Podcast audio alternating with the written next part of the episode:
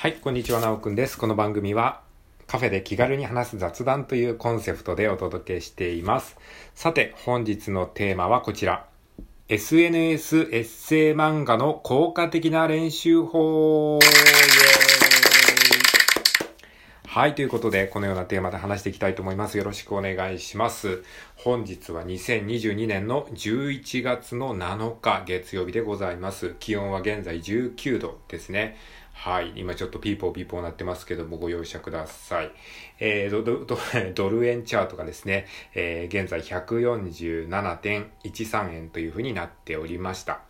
はい。まあ、そんな今日なんですけれども、えー、テーマとしては、SNS エッセイ漫画の効果的な練習法というテーマで話していきたいと思います。はい。なんかね、あの、11月に入ってからね、あの、急に iPad が欲しくなって iPad をと Apple Pencil をですね、あの、中古でネットで買ってですね、そこからこうなんか、えー、漫画を描きたい欲がね、むくむくと湧き上がってきて、えー、今月はちょっとね、漫画月間になりそうな予感がしたので、プロフィールのところにですね、あの、アットマーク1ヶ月漫画家というふうに書いておきました。まあ多分ね、もしかしたらこの熱は1ヶ月で冷める可能性があるので、一応期間限定、1ヶ月間だけちょっと今月はね、漫画にコミットしようかなというふうに思って、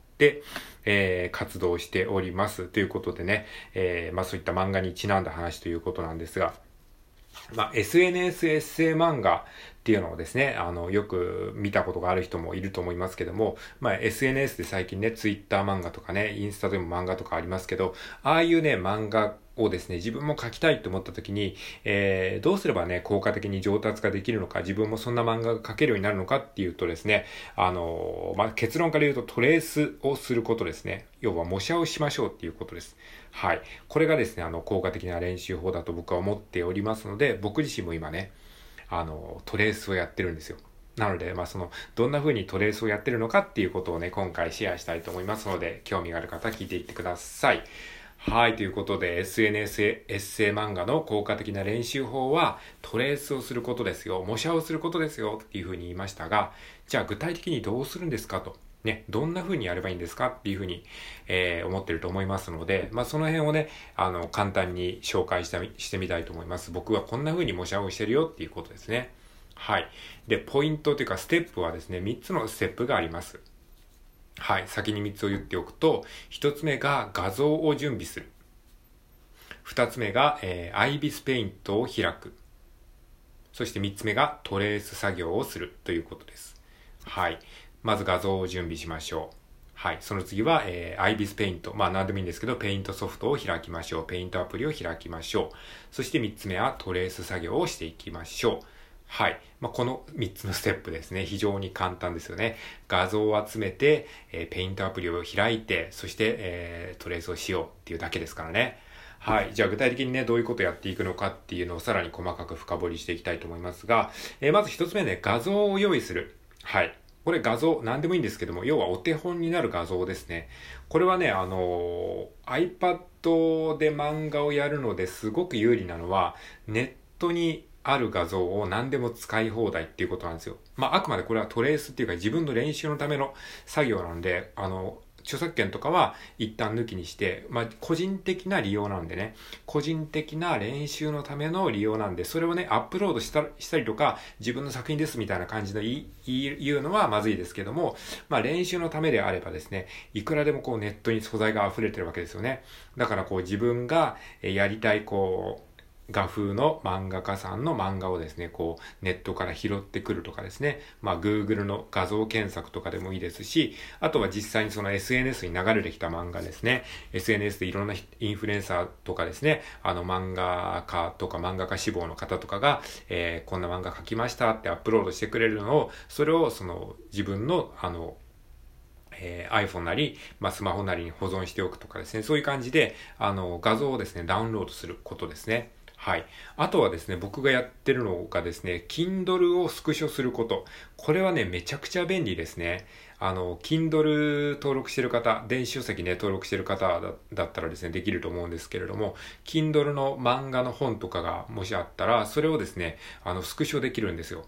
いや、これは便利ですね。Amazon プライムビデオとかはね、スクショできないんですけど、Kindle はね、直接スクショができるので、そうするとね、取り込みとかもできちゃうんですね。はい。まあ、そんな感じで、あの、画像をですね、ネット、もしくは SNS、もしくは Kindle などから、えー、ダウンロードして、えー、保存しておきます。はい。これがまず画像を用意するということです。じゃあ、二つ目のステップですね。はい。ペイントアプリを開きましょうということですね。まあ、僕はですね、IBIS ペイントっていう無料アプリをですね、愛用しているんですけれども、えー、まあ、皆さんもですね、あの、自分の使っているペイントアプリとかあると思うんですが、もしね、どれを使ったらいいのかわかんないっていう方はですね、iPad と Apple Pencil、まあ、iPad で書くんだったら僕は個人的には IBIS ペイントをめちゃくちゃお勧めします。はい。まあ、ペイントアプリを開きます。そして、まあこれはどのペイントアプリでも共通してるんですけれども、レイヤーっていうのがありますよね。えー、絵をですね、こう何枚も重ねていくレイヤーっていう層があるんですけれども、そのレイヤーの一番下の層にですね、あの、お手本の、え画像を読み込みます。で、お手本の画像を読み込んだら、えー、その画像を拡大縮小して適当な大きさに合わせます。これもね、やっぱりね、あのデジタルならではですよね。絵の素材を好きな大きさに拡大縮小ができるのもやっぱりデジタルの強みだなと思います。これが普通のアナログの紙だったらね、そんな自由に拡大縮小とかできないじゃないですか。ね、すごいですよね。はい。そして、レイヤーを、えー、読み込んだら、えー、そしたら、そしたらですね、えー、次の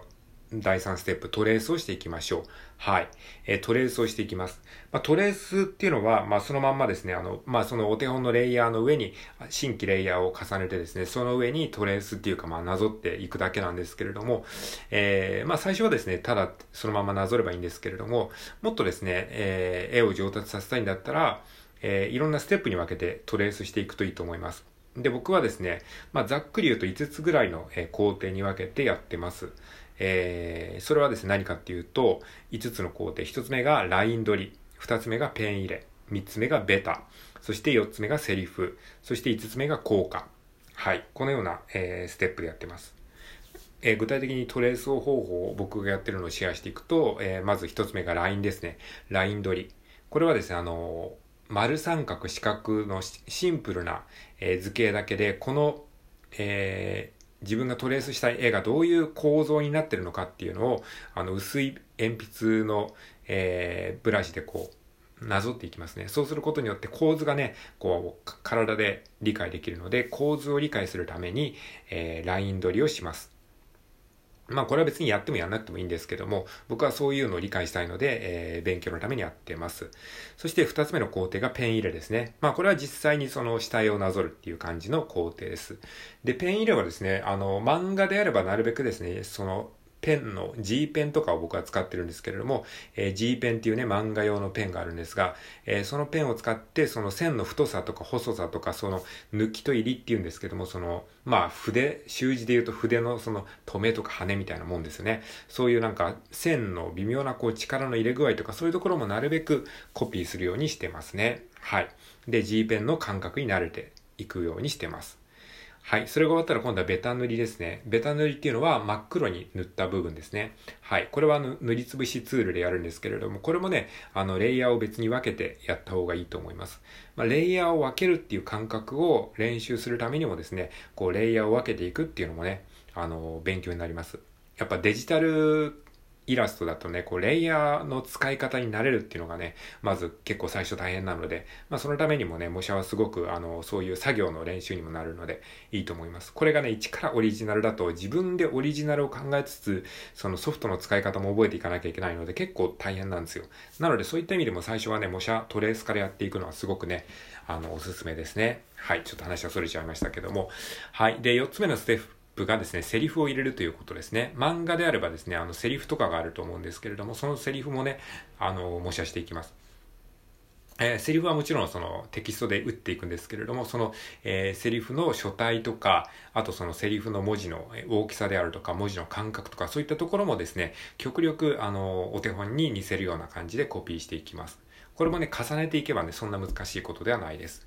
はい。で、最後のステップが効果を入れるですね。集中線とかですね。そういった効果を、えー、最後に入れて完成させます。はい。こんな感じでざっくりとですね、トレース模写をして、まあ、2日に1枚とかですね、そのぐらいのペースでやっていければいいかなっていうふうに僕は思っております。はい。ということで今回は SNS エッセイ漫画の効果的な練習法というテーマでお話ししてみました。もし何かの参考になれば嬉しいです。それでは今日も良い一日を過ごしていきましょう。最後まで聞いてくれてありがとうございました。